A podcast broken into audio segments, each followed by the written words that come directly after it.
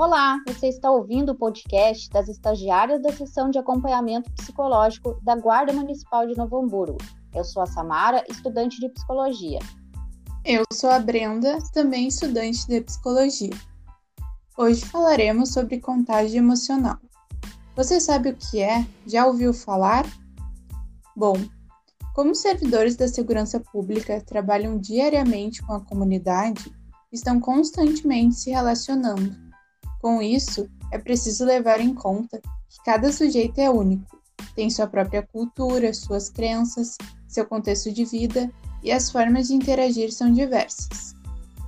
Mas o que isso tem a ver com o trabalho dos guardas municipais?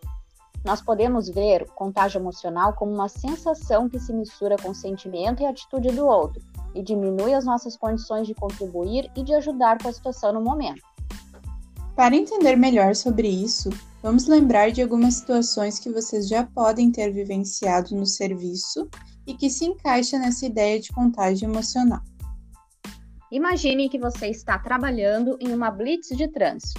Em uma dessas abordagens, você se depara com uma pessoa que está estressada, ansiosa e com a voz alterada.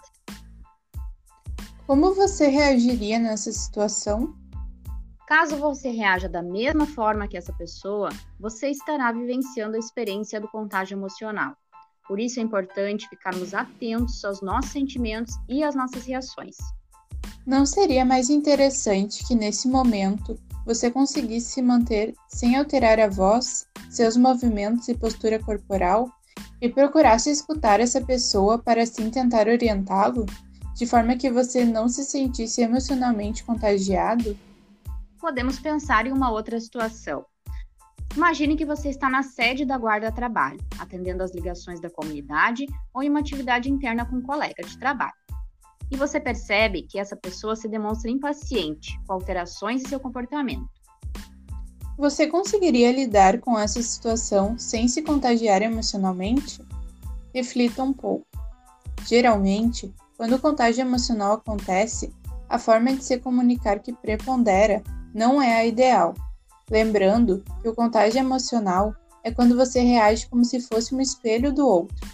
É importante nos atentar a isso no nosso dia a dia.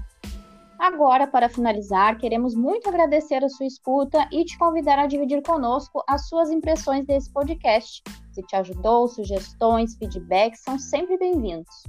Nós, da Seção de Acompanhamento Psicológico da Guarda Municipal de Novo Hamburgo, nos colocamos disponível para você, servidor que nos escuta, caso queira nos contatar.